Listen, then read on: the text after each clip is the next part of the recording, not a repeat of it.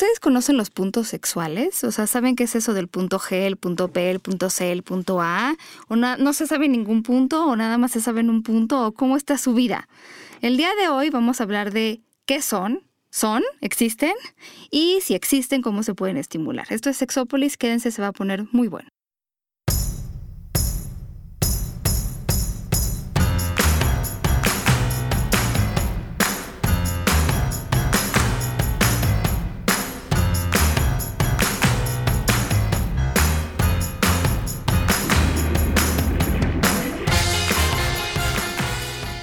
Hola, ¿qué tal? Bienvenidos y bienvenidas a Sexópolis Radio. En esta tarde en la que John está atorado en el tráfico y yo sé que pobrecillo, pero lo esperaremos, aquí estamos. No digo, no hay problema, estamos platicando y ya después se nos unirá porque sé que tiene cosas muy interesantes que decir sobre el tema de hoy. Porque además, primero tengo que decir que no estoy sola en la cabina. Está conmigo una médica sexóloga guapísima este, que le importamos. Bueno, no, ella se importó solita. ¿Cómo estás, Caro? Muy bien, súper bien. Gracias por invitarme. ¿Tú dónde naciste? Yo soy de Medellín, Colombia. Nací ahí y hace más o menos un año me vine a vivir acá a estudiar sexología. Pero ya te gusta México muchísimo, ¿no? Me gusta mucho. No te vayas. Yo creo que no, vamos a ver. Además, fíjate, ¿en dónde más puedes encontrar tanto tráfico? No, en, ninguna otra parte. No, te agradezco mucho que estés porque fíjate que, de hecho, hace poco un amigo mío, Abraham, me mandó un artículo yo sé que siempre ha habido una controversia con muchas de las cuestiones anatómicas y tú y yo lo hemos platicado en algún momento sobre la idea de que hay cosas en las mujeres que existen que no existen y la gente opina a veces como sin mucho saber, sin hacer estudios y todos hay esas opiniones, pero por ejemplo él me mandó un artículo que decía el punto G no existe. Es un artículo que sale en el país, este periódico español que la verdad es bastante leído. Es un artículo de Rubén Romero Santos de este año donde dice que los investigadores de la Universidad de Florencia concluyen que el santo grial del sexo no es más que un invento. Entonces yo decía, bueno, sí, estoy, estoy completamente consciente de que ha habido toda esta discusión sobre si existe el punto G, P o lo que sea, pero hay como todavía mucha curiosidad sobre qué puntos son más sensibles. Y la verdad es que yo me acuerdo que te preguntaba, por eso te invité, pues que, que si existía el punto G, si no existía, eh, qué era lo más sensible en las mujeres, porque yo eh, alguna vez he dicho en el programa que en el estudio que hicimos con mujeres sobre cómo llegaban más fácilmente al orgasmo, que además son cifras que luego ves que concluyen con otros estudios de México o de otros países, las mujeres alcanzan el orgasmo en su mayor parte, o sea, 7 de cada 10, eh, cuando estimulan tanto la parte externa, el clítoris, ya sea con la mano, con un vibrador, como a través de la penetración. Entonces me acuerdo que platicábamos con la doctora Mayra Pérez, amiga del programa, le mandamos muchos saludos, y que además no te presenté como la doctora Carolina González Jiménez. no, no importa. Pero, pero sí, eh, o sea, me decían sí y no existe. Porque así platícame para que yo me traume menos. Bueno, la verdad, yo soy consciente de que sí existe. La diferencia que digo que es un mito es que la gente dice que no existe lo que pasa es que muchas mujeres no se lo encuentran o no saben dónde está. Y el otro error que creo que, que, caemos es que no es un punto, es una zona, es como un área. Sí. Entonces platicábamos el otro día que no es algo fijo, lo que decía la doctora Mayra, no es eh, que esté ahí donde, donde anatómicamente se dice que está. Sí, como que no es una estructura aparte, es lo que tengo entendido, ¿no? Así como que si no haces una disección no vas a encontrar como si encontraras la vesícula, el punto G, ¿no? No se ha encontrado y han habido muchos estudios que se han dado cuenta que no hay como mayores terminaciones nerviosas en esa zona, ni que el tejido histológicamente cambie, nada de eso. Sí se ha notado que es una zona más sensible, que está más o menos desde donde empieza la vagina a 3 o 5 centímetros. Hay unas personas que dicen unos estudios que dicen que a 3 centímetros, otros que a 5, por eso no es como y, tan Y la cara anterior a la vagina es como si lo estuvieras pegando al ombligo desde dentro. Sí, desde adentro. Sí y es como más, se siente como más corrugoso, pues como más, no tan liso como toda la vagina. Sí puede haber ese cambio y hay mujeres que sí lo reportan, pero no en todas genera la misma sensibilidad. Hay en mujeres que estimular esa zona o el punto G les lleva a un super orgasmo y hay en otras que no les genera nada. y, dependiendo también el tipo de estimulación o ¿no? los sensibles que pueden estar. Pero yo lo que he leído muchísimo es... Eh, esta como todos estos estudios que han encontrado que tiene mucho que ver con el clítoris, el punto G, ¿no? O sea, porque además el clítoris, creo que lo hemos mencionado y no sé qué tan claro ha quedado, pero no es como esta bolita que está ahí y nada más es esa bolita que está ahí, ¿no? Sino que es una estructura mucho más grande. Exacto, no es solo lo que vemos. El clítoris no es como la parte externa que vemos, sino que es mucho más grande como para adentro y el adentro tiene como dos ramificaciones que se pegan como hacia la pared vaginal. La última como hipótesis o teoría que yo creo que es como la que realmente es sobre el punto G es que esa zona hay mujeres que el espacio que hay como entre la vagina, la uretra y el clítoris es muy estrechito. Entonces esa zona les permite estimular indirectamente el clítoris mm. y por eso llegan al orgasmo más fácilmente. Pero ahí también dependería entonces del arreglo anatómico de cada persona, ¿no? De el tamaño, de la posición, de cómo esté el clítoris, porque no todas lo tienen igual. Entonces la otra vez platicábamos que si el clítoris está como más acostado o más parado o más chiquito, pues puede ser más difícil de estimular. Todo va a depender de la posición del clítoris, de la distancia que hay de él a la vagina, de cómo se estimula a la mujer. Van a haber muchísimos factores que van a hacer que el punto G sea como tan satisfactorio para algunos. Sí, a mí me, encantan los estudios, sobre todo que ya le, le, han entrado, bueno, Beverly Whipple fue la primera que habló del punto G, aunque ella sigue sosteniendo que es una estructura aparte y, no sé, el último estudio que hizo estuvo interesante porque estuvo estimulando a mujeres que tenían como cierto bloqueo, ¿no? Este, cuando hay un accidente eh, y que queda lesión medular. Lesión medular. Eh, estuvo interesante, aunque fueron tres pacientes, pero la verdad es que sí es, es interesante. Pero Helen O'Connell, esta uróloga eh, que estuvo haciendo disecciones en, en, cadáveres y encontró esta parte, ¿no? De cómo el clítoris llegaba a tocar esta parte anterior de la vagina y es muy interesante. Y bueno, tendría mucho sentido al final del día que fuese una estimulación indirecta y pues que, pues qué rico. Y también va a depender mucho, ¿sabes qué, Pau? De la excitación, porque hay mujeres que tratan de buscar el punto G sin excitarse, sin tener nada, entonces nunca lo van a encontrar. A mayor excitación va a haber como más sangre irrigando esas zonas, entonces va a permitir que esas zonas de una u otra forma como se hinchen, se agranden y sea más fácil estimularlas y encontrarlas. Ahora fíjate, por ejemplo, yo encontré un estudio que decía mujeres que eh, estimulan el punto G, sí, también habla de cómo es dependiendo mucho también de la fisiología y todo esto, pero también necesitan o siguen necesitando algunas de ellas la estimulación en la parte externa del clítoris. Incluso se volvió como a, remover todo este este asunto de si el orgasmo es solamente vaginal o solamente del clítoris o es ambas cosas, ¿no? Y muchos como este que, todavía no, se termina de resolver, pero la verdad es que la mayor parte de los estudiosos volvieron a decir un poco lo que Masters y Johnson decían, ¿no?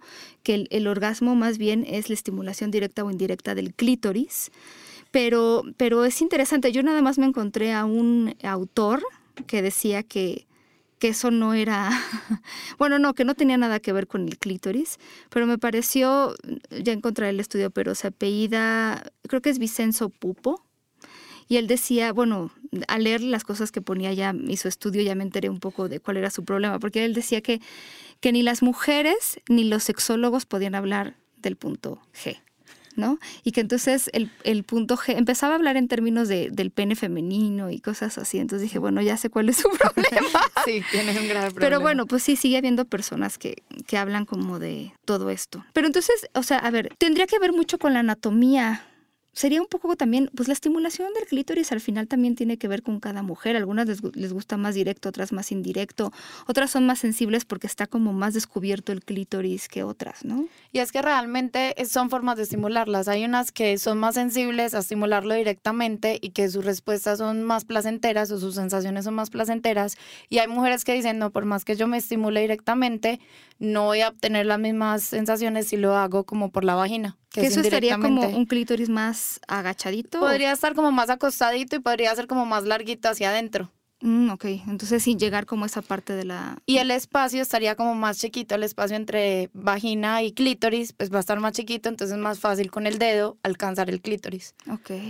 Porque no todas les va a quedar fácil. Va a depender mucho, no solo de la anatomía, que yo diría que sería lo principal, pues de la anatomía, de cómo es el clítoris, del espacio, de todo eso, y también va a depender de la posición que tenga la mujer. Sí. Pero tú hablas del espacio externo entre el clítoris y la vagina, la entrada de la vagina. ¿o? No, eh, donde está el punto G, más o menos a 3, 5 centímetros en la pared anterior, como hacia el ombligo, como decíamos ahora, esa, esa parte es la zona o punto G. Y esa zona puede estar o muy cerquita o muy lejos de la uretra y del clítoris. Cuando está muy lejos, por más que la mujer eh, haga como presión con su dedo, no le va a dar. Si está muy cerquita, sí, sí, estimula. Fíjate, eso es muy curioso porque hace algunas semanas, no me acuerdo, cuando estábamos hablando del orgasmo, creo que estábamos hablando del orgasmo, y hablábamos justo de estos estudios que se han encontrado, ¿no? La distancia importa mucho en, el, orgasmo que pueda tener una mujer a través, ¿no? De la estimulación interna y externa. Es muy interesante. Lo que sí, mira, hay sí, el 100% de las personas que leí, bueno, no sé este hombre pupo, porque la verdad sí creo que...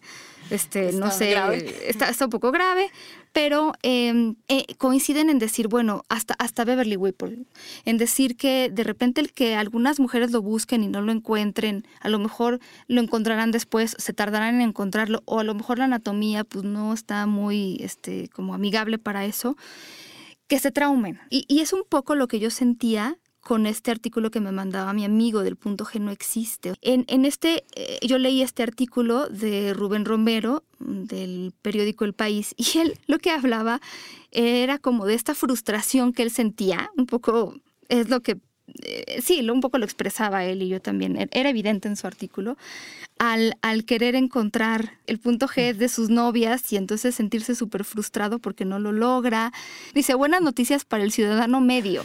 El punto G, esa piedra filosofal arcana solo dominada por Casanovas y Don Juanes, no existe. Bueno, no, no existe, como ya decíamos, como una estructura aparte. Y entonces, pues sí, de alguna manera, lo que no me gustaría, y siempre lo hemos dicho, es, es pensar en mujeres y hombres que se sientan frustrados porque no encuentran lo que le dice la revista cualquier. revista, ¿no? Ya para digo, podría decir nombres, pero la verdad es que este creo que es cualquier revista. Y de repente te dicen y tienes que encontrar el punto G en seis sencillos pasos y la verdad es que no es tan sencillo o puede que no se logre del todo.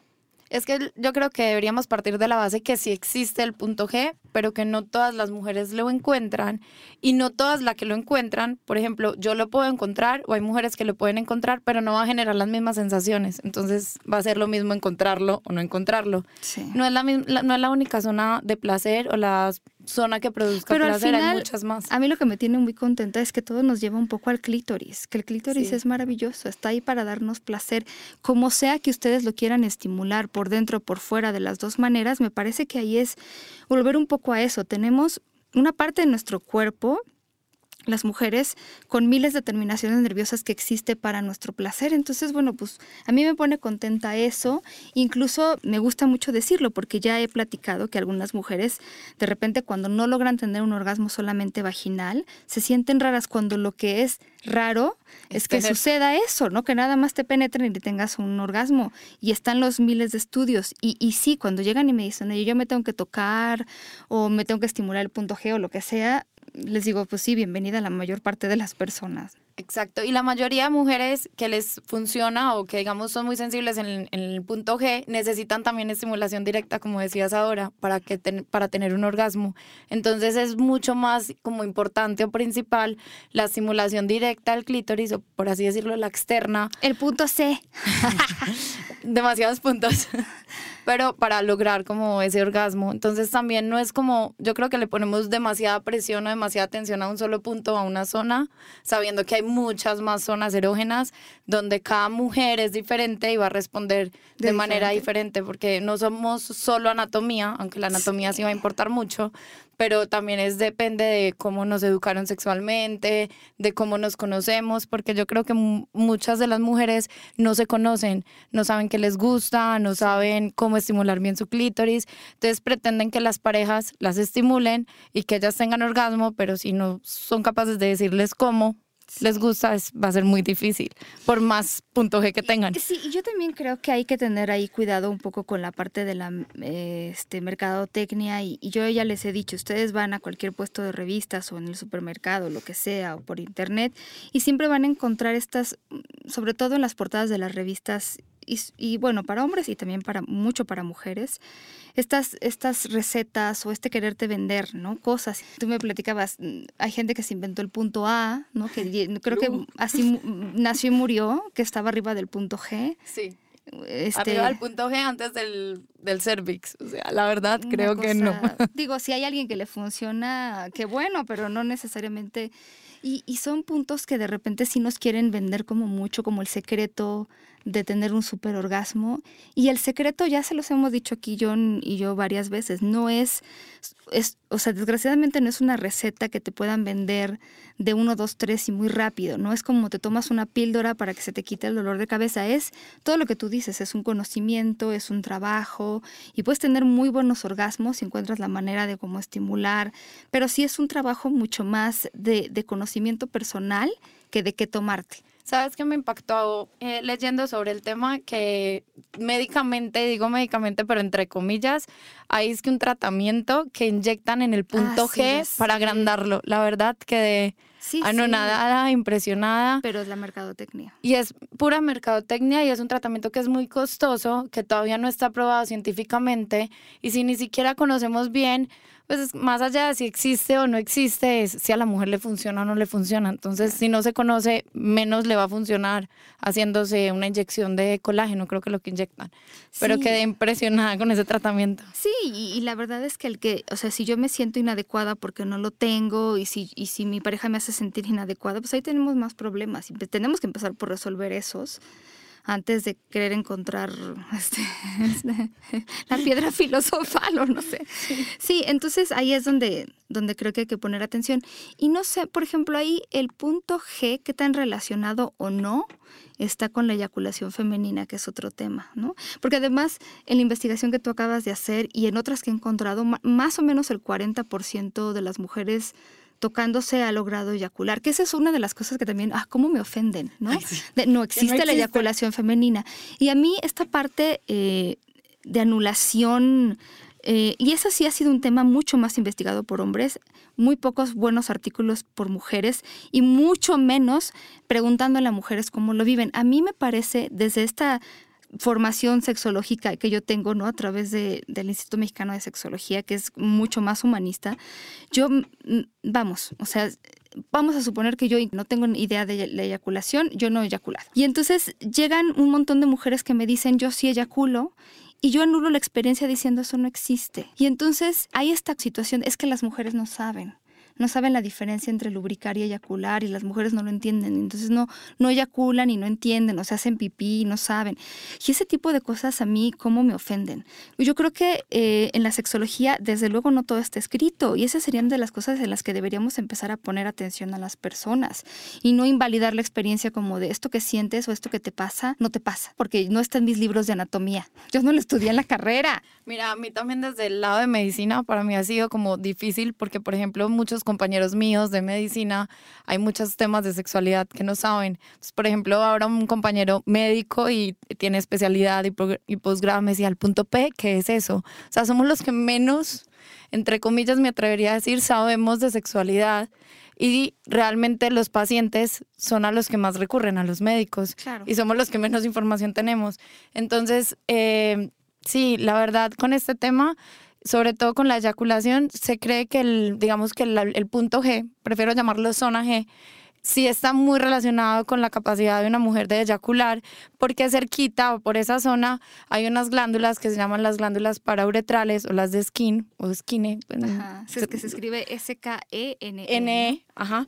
Y eh, esas glándulas no son ni una ni dos, pueden ser varias, no pueden, pueden ser hasta 30 se ha visto en mujeres, no se conoce bien el número, pueden variar de tamaño y se cree que al estimular esas glándulas producen como un líquido. Hay estudios que han dicho que ese líquido es como parecido al semen sin espermatozoides. Hay otros que dicen que, que puede tener contenido como de orina sin ser orina. O sea, hay pues como de todo un poquito. Y esa no muy es Ni orina, ni semen, pues. No es ni orina ni semen, ni es la lubricación vaginal típica para la relación coital o así, no es diferente. Entonces se cree que si todo está muy pegadito, si clítoris, si vagina y si uretra y estas glándulas están muy cerquitas, al ser estimuladas van a generar la salida del líquido, en ese caso eyaculación. Entonces sí, sí está muy relacionado, pero también ahí volvemos a la estimulación del clítoris porque pasan como estimulación clítoris, al estimular clítoris se estimulan estas glándulas, entonces producen el, el, líquido. Pero, pero yo me acuerdo que en este artículo que le preguntaba a las mujeres sobre su experiencia, no todas lo tenían junto con el orgasmo, ¿no? ¿Podía ser antes o leí mal? Podría, no necesariamente tiene que ser en el momento del orgasmo. Sí, porque se imaginan a veces la eyaculación como la eyaculación masculina, ¿no? Que, que, tampoco es lo mismo el orgasmo que la eyaculación masculina, pero generalmente van juntas. Pero en la mujer se puede presentar juntas y también es muy común que se presente junto, pero no se tiene que presentar junto. Puede eyacular y después tener el orgasmo o tener un orgasmo y antes. Además, como muchas mujeres tienen la capacidad de ser multiorgásmicas, entonces puedes estar entre orgasmo y orgasmo puede variar muchísimo y varía mucho también la cantidad de líquido. Y al principio si se llegan a simular, no les dé susto porque puede simularse uno y sentir como ganas de orinar. Exacto. Pero no es orina, es, es otro líquido diferente. Fíjate que ahora que estoy yendo a como diferentes escuelas, muchas mujeres me han platicado esta experiencia de, híjole, es que cuando yo tengo relaciones sexuales, tengo ganas de hacer pipí o ir al baño y entonces me pongo muy nerviosa y dejo de tener relaciones sexuales porque no quiero orinarme. Y entonces es cuando les explico, pues déjame darte la buena noticia. que puedes eyacular. Exactamente, que puedes eyacular que tampoco es como, mm, eh, decíamos, no la mayor parte de las mujeres lo, lo logra, pero eh, es una buena experiencia y si no lo logras y si lo logras, puedes tener exactamente la misma satisfacción sexual en tu vida. También hay que aclarar esta parte, porque si no, vamos no es necesario para tener un buen orgasmo, no es necesario eyacular. Hay mujeres que lo hacen y hay mujeres que antes hacerlo les asusta mucho por, por el desconocimiento. Entonces todo depende de y entonces lo que hacen estas mujeres es aguantarse eh, y seguir teniendo relaciones sexuales, ¿no? Porque no es orina, que sería algo que si ustedes conocen a alguien o han sentido eso, pues no, no se detengan. Pero también creo que es, es un tema, ¿no? Porque muchos hombres no lo conocen y me acuerdo perfecto que en esta obra, que al final es, una, es el resultado de una investigación cualitativa, esta de los monólogos de la vagina, había el caso de una mujer que justo había tenido esa situación y que pues su novio, claro, hace algunas décadas, pero su novio se había sentido realmente, decimos en México, sacado de onda, ¿no? Como no sabiendo qué estaba pasando, se asustó y entonces resultó al final que, que pues que ella se sintió tan mal que ella nunca tuvo relaciones por, al menos por mucho tiempo o creo que toda la vida. Y entonces sí, era una sensación de, de, ser inadecuada, porque a él no le había tocado una mujer que eyaculara. Y entonces con el tiempo se dio cuenta de que eso era algo muy interesante, que era algo que le ayudaba, que le gustaba. Híjola, pero... Pero después de mucho sufrir. Híjola, sí. Sí, y después de sentirse inadecuada, ¿no? Entonces... Y por ejemplo, este estudio de, de Quali, donde las mujeres decían cómo, cómo habían vivido sus experiencias al eyacular, me sorprendió mucho la, una de las mujeres dijo que para ella era como digamos, un regalo o como algo demasiado especial como para dárselo o ofrecérselo a cualquiera. Entonces, que el eyacular como que la limitaba, pero en el buen sentido, a saber con quién tenía relaciones sexuales y a quién, pues, a quién se lo podía mostrar, porque no todos los hombres lo iban a valorar igual. Exactamente. Sí, además es eso, ¿no? Si tú tienes una pareja que simplemente no quiere eh, ayudarte, no quieres, ¿no? ¿Qué haces ahí? Y además también le puedes explicar y se entiende que bueno, pero es súper frustrante uno leer, porque por ejemplo cuando en, sexología y en, en, las clases leo y he buscado, pero también es muy frustrante encontrar estudios y artículos científicos que te dicen que no existe la eyaculación femenina y que tú leas y vienen de sexólogos, vienen de médicos, vienen de científicos y uno diga como yo no puedo estar mal porque hay mujeres que lo han dicho o porque lo he vivido o lo que sea. Y, y, es increíble, es demasiado frustrante decir, pero ¿por qué dicen que no existe? Y la mayoría, lo que tú decías, son nombres y ellos ni siquiera pueden decir, o sea, ¿en qué se basan? Eh, me, o sea, me gusta la idea de que, se, de que estudien, ¿no? Este tipo de situaciones. Lo que no me gusta es que partan de la experiencia, o sea, partan anulando la experiencia. Yo me acuerdo perfecto de alguna vez escuché no estoy muy segura de que fuera sexólogo, pero eh, salió el tema de la sexualidad en alguna, como, en un programa de tele. Y entonces, eh, efectivamente, hay personas que no, nunca se han sentido en su vida interesadas en la parte de la sexualidad, tener relaciones sexuales. Y es algo válido, o sea, es algo que ellos y ellas sienten, no les molesta, se sienten bien. Eh, vamos, no sé qué, o sea, ese es algo muy nuevo, pero también en la sexología ah, estamos aprendiendo mucho de ellos y de ellas, pero él de un inicio dijo, no, si a mí alguien me llega y me dice que no le interesa el sexo, yo le mando a hacer análisis porque eso está mal. Entonces, bueno, es, es, es así como de, pues sí, sí, sí, es, es anular la experiencia de una persona desde el inicio. Y hay que, en sexología, en sexualidad, se debe empezar es por el respeto, hay que respetar la experiencia de cada quien. Si llega un paciente y te dice, oye, me está pasando esto, pues por lo menos darle el beneficio de la duda, ¿no? O sea, hay cosas muy extrañas que han pasado y, bueno, y así sobre todo le pasan a miles de personas, bueno, pero sí, creo que ahí es donde, donde la, la experiencia se puede volver más interesante. Y también creo que con todo esto de la eyaculación y el punto G, volvemos siempre a los inicios, a lo importante, sobre todo para las mujeres, el conocerse, el autoexplorarse, el masturbarse, porque si ellas no conocen, no van a saber si tienen punto G, si es mejor la estimulación directa al clítoris en ellas, porque yo diría que la, la principal es la estimulación directa, pero también la parte de, del punto G, pues es una opción, si se tiene, pues es una gran opción. Oye, pregunta porque esta, esta uróloga que estuvo investigando sobre el punto G decía que eh, hay que ver esto como el conjunto. A mí me gusta que le diga zona G, ¿no? Este conjunto de la uretra, la vagina, el clítoris, como toda una zona. Estas glándulas de esquene o ¿cuál es el otro nombre? Parauretrales. Parauretrales. Ah, claro. Desembocan en la uretra, ¿cierto? Sí. Ok. Bueno, entonces por ahí, eso sí se, ha, sí se ha visto que la eyaculación femenina justo tiene esa salida, ¿no? Puede ser por ahí. Hay otras investigaciones que dicen que también las glándulas de Bartolino, que están como más abajito, más externas, también pueden colaborar. Pues no solamente son de las skinny, pero se dice que ellas son las principales. Yo esas glándulas son muy difíciles de ver. Yo, sí, eh, solo que de veras, este se inflamen, si buscan una, una sí. sí, si buscan una imagen con las glándulas, estas glándulas inflamadas, que no se los deseo, este, además, bueno, no, no sé si sea doloroso, pero es como cuando se tapan, ¿no? A la hora de producir. Las de skinny, no, no tanto las que no, son muy dolorosas, son las de Bartolino, sí, que dan bartolinitis y son esas. lo esas peor para las, una mujer. Esas son las fotografías que si quieren ubicarlas, busquen bartolinitis y van a verlas. Exactamente, sí. Pues, pero bueno, obviamente también quiero decir decir esto, ¿eh? si, si hay alguien que, que tiene, a ver, esto salió el otro día en una conversación, si tú tuvieras una bolita, ¿no? Esta sería como en los labios menores de la vagina, podría ser que podrías ubicar la bolita o a la entrada de la vagina. ¿En Bartolinitis? Sí. Sí, puede ser como en los labios menores hacia, como hacia la vagina. Sí, si ven ahí una bolita o afuera, que puede ser a lo mejor como este una, un vellito enterrado que ya se volvió como más grande, cualquier cosa que ustedes vean, por favor, busquen atención. Puede ser una cosa muy sencilla de tratar si la tratan a tiempo.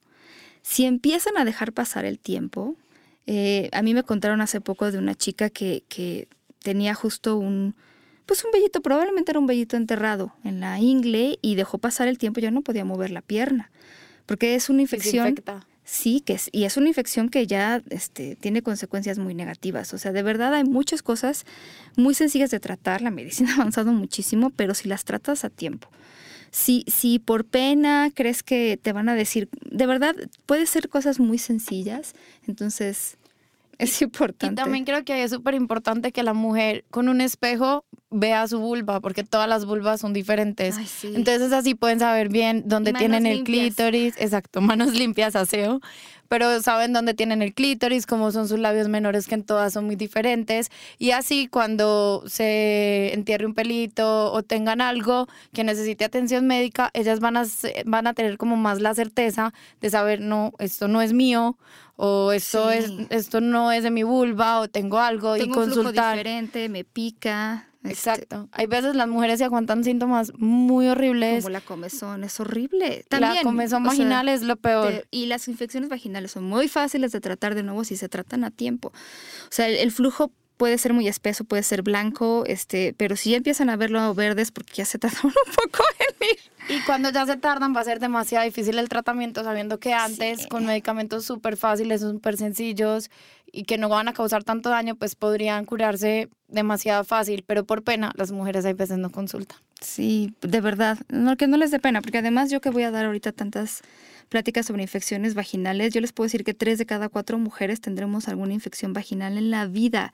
Yo no sé si se los he contado, es muy personal, pero las padezco porque de- no sé, o sea, me dan, soy una persona que se estresa mucho, el estrés puede provocarlo, eh, toma de antibióticos, que los antibióticos ahora son, pues son fuertes. relativamente fuertes, los tratamientos pueden durar muchos días, entonces de repente, bueno, con un tratamiento largo, pues este, se mueren los organismos buenos y malos y entonces puede crear un desequilibrio este, en la zona vaginal, entonces pues la verdad es que no Hasta es- el mismo hecho de ir a la playa, de ir a la Ay, sí. alberca, porque por ejemplo a mí también me ha pasado, cada vez que salía de viaje de playa tenía mi infección vaginal y eso la verdad me dañaba mis vacaciones. Sí. Porque eso es lo peor. Es. Entonces el tenerse que cambiar de, calor. de traje de baño, el tenerse que cuidar, e- eso le daña a uno el viaje. Sí, por favor, cámbiense también con frecuencia las toallas. Hay gente que me dice, es que yo, este, me tengo que poner tres toallas porque tengo mucho flujo. No te pongas tres toallas, cámbiatela cada hora, cada media hora. Pero no te pongas tres toallas porque además ahí lo que estás teniendo es que estás generando mucha humedad, estás este, este contacto este, de tu piel con la toalla puede ser también no muy benéfico. O también el lavarse órganos sexuales con jabones normales de cuerpo, Sí, eso es tumba jabones totalmente las sí. defensas no es de, lo de mismo la vulva. piel que las, las mucosas este, vaginales. Necesitamos jabones mucho más este, Específicos. específicos o suavecitos. Un jabón neutro también puede ser. También puede ser, la diferencia es que la, la vulva o la mucosa de la vagina es de pH muy ácido, a diferencia de la piel. Entonces, si le aplicamos un jabón de piel que tiene como loción y tiene muchas Ah. cosas más y un pH más básico, lo que vamos a hacer es matar toda la flora normal vaginal y no nos va a poder defender de infecciones, entonces más infecciones dan. Y hay mujeres que creen que por súper limpiarse o súper asearse van a estar bien y lo que están haciendo es lo contrario. No manches. Sí, sí, sí. Sí, lo que no, lo que sí no se deben de hacer son las duchas vaginales, ¿no? Porque luego Sí. la gente me pregunta, pero eso, las duchas vaginales no, porque ya te metes, este, no sé, antisépticos que no vienen al caso, pero bueno, los jabones dedicados a esta zona están perfecto. Tengo que decirles que ahí encontré lo más anticientífico, aunque me regañes, mi querida Caro, pero es muy divertido lo anticientífico por momentos, lo más anticientífico que existe sobre las zonas erógenas de los hombres en función, no puedo creer que diga esto, en función de su horóscopo. No. Pero podemos reírnos, por favor. Pauli, me sorprendiste. Claro, sí, por eso digo, no puedo creer que yo esté diciendo esto. Yo no creo ni en la suerte, ya no les digo en seres divinos, este, superiores o demás. ¡Eh! ¡Hola! Mi querido John, ¿cómo Ya estás? casi amanece, güey, no mames. Ahora sí las circunstancias no fueron nada a, a mi salud, no inventes. ¿Qué Un- tal? una distancia de 5 kilómetros, hora y media. Pobre de Dices, ti. Para que te desestreses te voy a dar algo muy científico. Muy científico. A ver, venga. Zonas erógenas de los hombres en función de su signo Zodiacal. No. Aries, por favor, Aries, Leo, me falta nada más. No, escorpiones sí me imagino que son Sí, todo yo ellos. No, yo no Sí, creo en nada. todo ellos. Y me disculpo con las personas que creen en muchas cosas, pero yo no creo en absolutamente nada, les digo, ni en la suerte. Ay. Pero Paulina, te, te voy a dar unas clases de astrología para que aprendas a creer en estas cosas enfermas. Bueno, está bien, pero les voy a decir en función. Ah, porque ahorita hablaremos de las zonas erógenas, porque también me preguntan mucho cuáles son, que tampoco crean que es como de les vamos a decir de una zona escondida, este, en la vértebra número no sé qué, y, y que nunca les han dicho. No, mm, la verdad seguramente las conocen, pero bueno, decía, ¿tú eres Aries? Yo soy Aries. Bueno, decían que Aries, eh, el cuero cabelludo y las orejas, que si tú muerdes las orejas, eso creo que el 80% de los hombres, ¿no? Así no sean Aries. Sí. Sí, los Aries o no. Aries. Es que además creo que puedes tener ascendencia o no sé qué. ascendencia, Aries. ascendencia. Pero ascendencia yo creo que la, en general la nu- bueno, no, dice la nuca, no, bueno, pero el cuero cabelludo, en estos masajes en los que te jalan un poco este un mechón de cabello, Esas, esas pincitas que hay que te recorren el cuero cabelludo, bueno, es la neta. ¿verdad? Como unas arañitas. Ándale. Y también perfecto. las orejas. No va ven. A ver, no metan la lengua hasta adentro, porque eso es una cosa que. Es de ponte el traje de buzo para que te entre el agua, o no, qué habrá horror. alguien que le guste que nos diga, pero, pero yo creo que como pequeños besitos, chupaditas, en donde lo que, Mordidas en la oreja. En ¿no? el lóbulo de la oreja. Es que yo yo lo que he pensado, no sé, ya me, ya me corregirán, lo que tiene que ver de esta parte del cuello o del cuero cabelludo y la nuca es que el hueso precisamente es mucho, muy delgado en la zona de la nuca. Pues más creo que ni hay hueso como tal, no hay que proteja la... la- y, y está ahí enseguida el cerebelo. Entonces las terminaciones nerviosas son infinitas. Y es Pero así eso es de... para los, para los Tauro. Para los Tauro es la garganta y el cuello. Me imagino que la piel de la garganta, porque no le meterás la lengua, ¿verdad? Hasta el fondo. Pero Bueno, pero puedes meter otra cosa hasta el fondo de la garganta. o sea, eso de garganta profunda, querida, no es de a gratis. no, no sabría decirles, yo no sé eh, cómo se relacionan con, con las... Pero entonces tú eres Aries. Yo soy eh, Aries. Coincide. Pero también te gusta, por ejemplo, el cuello, ¿no? Aunque no seas Mm, Tauro. No, bueno. Claro, yo, también. Yo, creo que yo pierdo. debería ser en mi otra vida fui escorpión o tengo ascendente. No, ascendente escorpión no tengo todavía, pero hasta la deda, la deda, la uña del dedo chiquito del pie izquierdo puede ser muy Ay, erótico para mí. Mira, dice que los hombres Géminis, ah, las manos y los dedos, pero que, a ver, eso de chupar el dedo de un hombre es, es muy sexy. Sí. No, poquito. O sea, no te lo vas a tragar. Oh, porque, ¿qué, qué fue esa cara? A ver, dígame usted. Yo lo he hecho y me ha parecido, y, y a, y a mi pareja le ha parecido muy sexy. Es que sí es muy Una cacho. falangecita, dos falanges. Sí, ¿cómo le llamarías eso? Si el pene es guaguis, ¿cómo le es el, llamarías es al el dedo? punto D, de, de dedo. El punto de, de dedo. Es que está- ya, ya, ya. es- sí, es para volarse un poco, pero es el punto D de dedo. Ok. Eso en los Géminis, ¿no? Entonces, y eso se puede hacer en público, es verdad. Y también, yo creo que se pueden hacer muchas cosas con la mano, con el dorso de la mano. Pero, pero bueno, esos son los, dicen que son los Géminis. Para los cáncer, dicen que es el pecho y las eh, tetillas, se dicen tetillas, pezones. Pezón. Pezones. Ok. Fíjate que, bueno, allí sí no. Hay muchas mujeres, digo, Yo estamos sé. con, estamos con los hombres, pero hay muchas mujeres que para ellas es un punto extremadamente sensible y muy doloroso. Y doloroso. Y habemos hombres que también es muy doloroso y hay hombres que tienen una fijación impresionante. En la, en la comunidad Leder, que ya invitaremos a Gerardo Espíndola, tienen infinidad de juegos para los pezones. Eso está bien, pero pregunten. De repente llegan a succionar como si fuera, este, ya ni siquiera chupón. No, de esos besos, ¿no? Como aspiradora. Sí. Y, y Eh, luego, y luego te pasa ¿cómo como era? globo, te, te, te bota. Exprimir limón y sintonizar radio. ¿Qué pasa? Por favor, pregunten. Eso puede ser muy doloroso. Y de entrada, yo soy de las que son súper sensibles. Al, al- al- o sea, del lado del dolor. Entonces, pues la verdad estás como en la pasión y de repente llegan a exprimir el limón y dices, ya, ¿no? o sea, se te, se te desconecta todo. Todo Se te vuelve este, el antiafrodisíaco, pero bueno. Pero hay mujeres muy sensibles y que les gusta. Y que les gusta. Pero pregunten, por favor, pregunten. Sí. Eh, bueno, el Leo le gusta que le toquen la espalda y que le den que- besos bajando por la espina dorsal. Bueno, eso Fíjate que, también. que a mis relaciones más, más largas han sido con Leo. Ah, su madre, no. La pinche espalda, de verdad tienen una maldita fijación ¿Cómo se llama impresionante, esta- como gatos. Donde termina la espina ¿La dorsal. cola de caballo? Ah. bueno, culo, pero no el culo en sí, ¿no? No. Sino esta terminación arribita del culo, La cola de caballo. que puede ser también muy Como sensible. coxis, como- Me imagino que la ¿Dónde queda el puedes coxis? estimular con la lengua, por ejemplo. Mm. la cara de Jonathan, por favor. Sí, puede ser muy estimulante.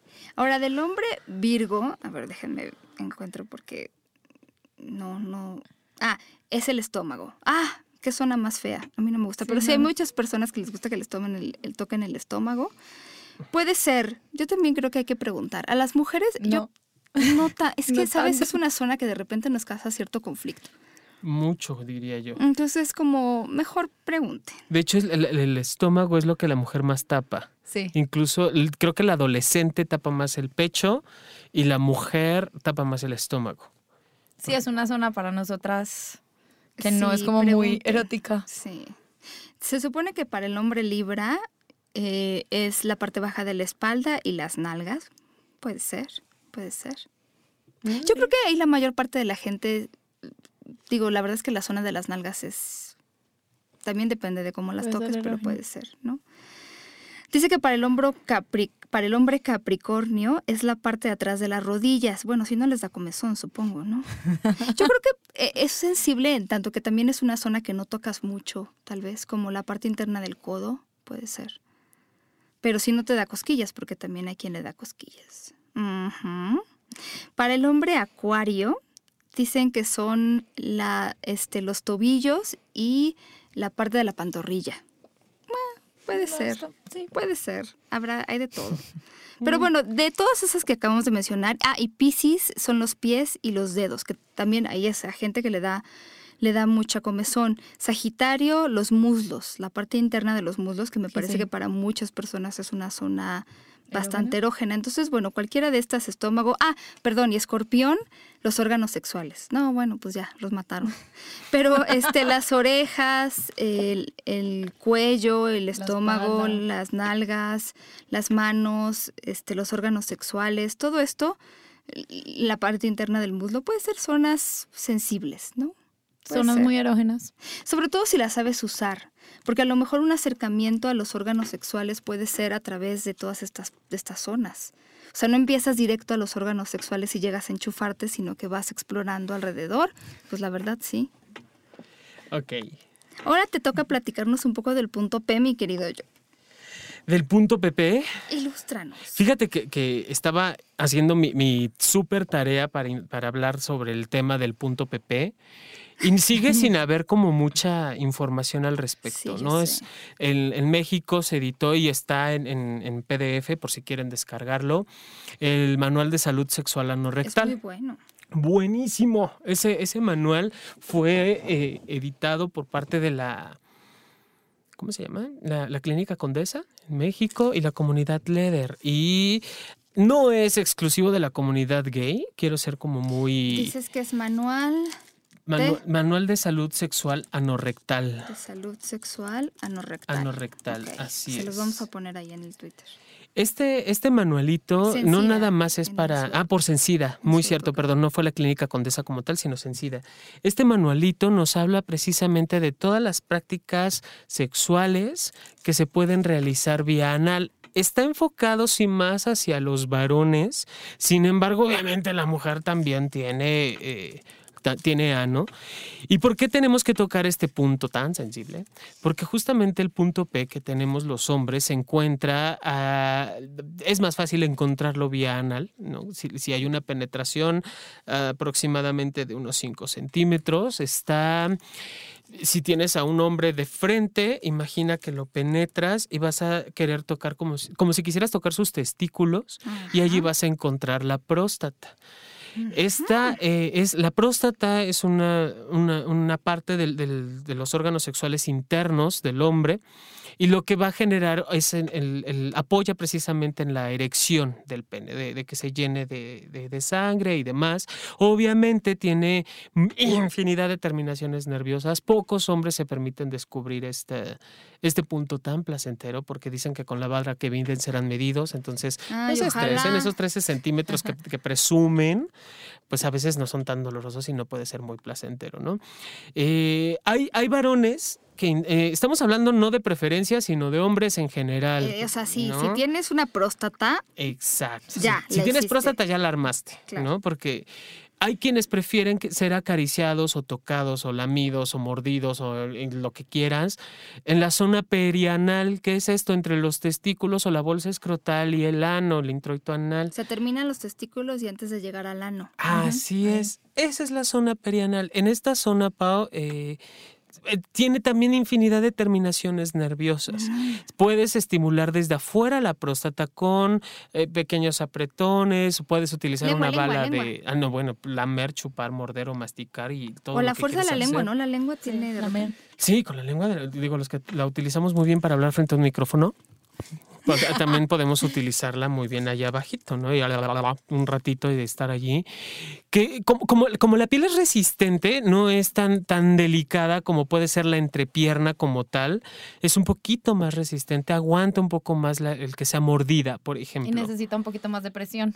Exactamente, sí necesitas allí una, una presión, incluso eh, si tú quieres, tú varón quieres experimentarlo, eh, las clásicas sillas de, de, madera o las sillas que tengan un punto duro, firme, te, te, abres de piernitas, te sientas en la esquinita y te empiezas a estimular. Bueno, te juro que te vas a acordar de mí cuando lo realices.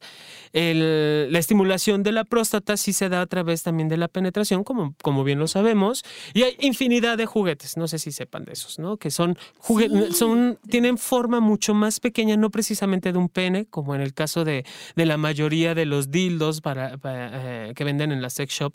Estos, los estimuladores prostáticos, son, tienden a ser mucho más delgados, mucho más pequeños, sin formas de pene, para decirlo, porque tienen forma fálica, obviamente. Y la gran mayoría de estos juguetes están curveados, así como, como si fuera un pequeño ganchito. Esto es precisamente para facilitar la penetración y que estimule donde tiene que estimular, ¿no? Ya cuando tengas ojitos de huevo, bueno, pues ya podrás descubrir por qué. Hay algunos eh, anillos vibradores que tienen doble bala.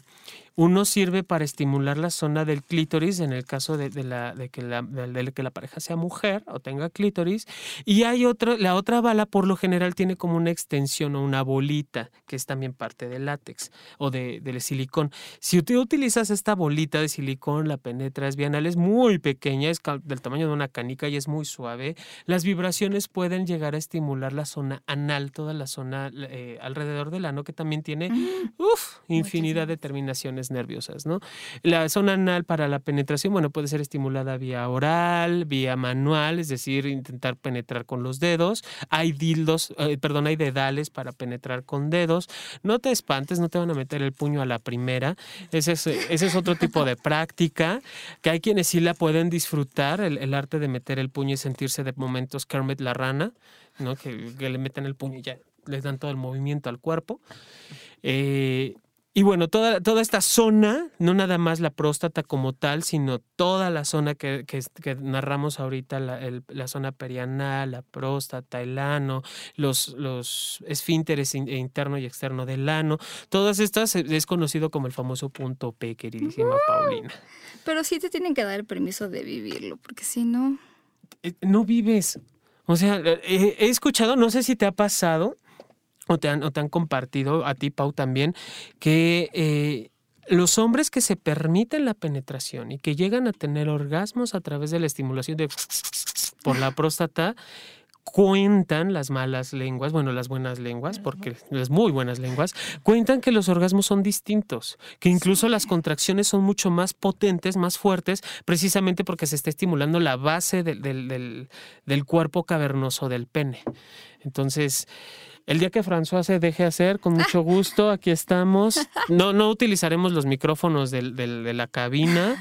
Prometo no hacerle daño, le va a gustar. Nada más que se deje, ¿verdad? O que David se deje. David que nos está escuchando, a mí me parece que podríamos mm. practicar con él, pero bueno, pues como él quiera, ¿no? Pero... Como él quiera, quiero. Oye, pero también yo creo que está en las caricias muchas cosas. O sea, si empiezas a acariciar, por ejemplo, con besitos estos de mariposa, como que, que son como besitos suavecitos y vas dejando varios, o un besito que nada más esté con el aliento, o un besito muy húmedo y después le soplas. Un poquito. O con un hielo en la boca, ¿no? O cuando te pones una menta de estas que son muy fuertes, ya tu aliento también se vuelve un poquito más frío, o cuando usas diferentes texturas, cuando acaricias con el dorso de la mano. Con las, incluso hasta, ah, tú que, nos hablabas de, las, de la fuerza de la lengua, incluso hasta con los mismos pies, no con los dedos de los pies. El chiste es experimentar. Hay, quienes han practicado el fist, que es el arte de meter el puño, el arte de la marioneta, que yo también le digo. hay quienes han logrado introducir los dedos de los pies en el ano, ¿no?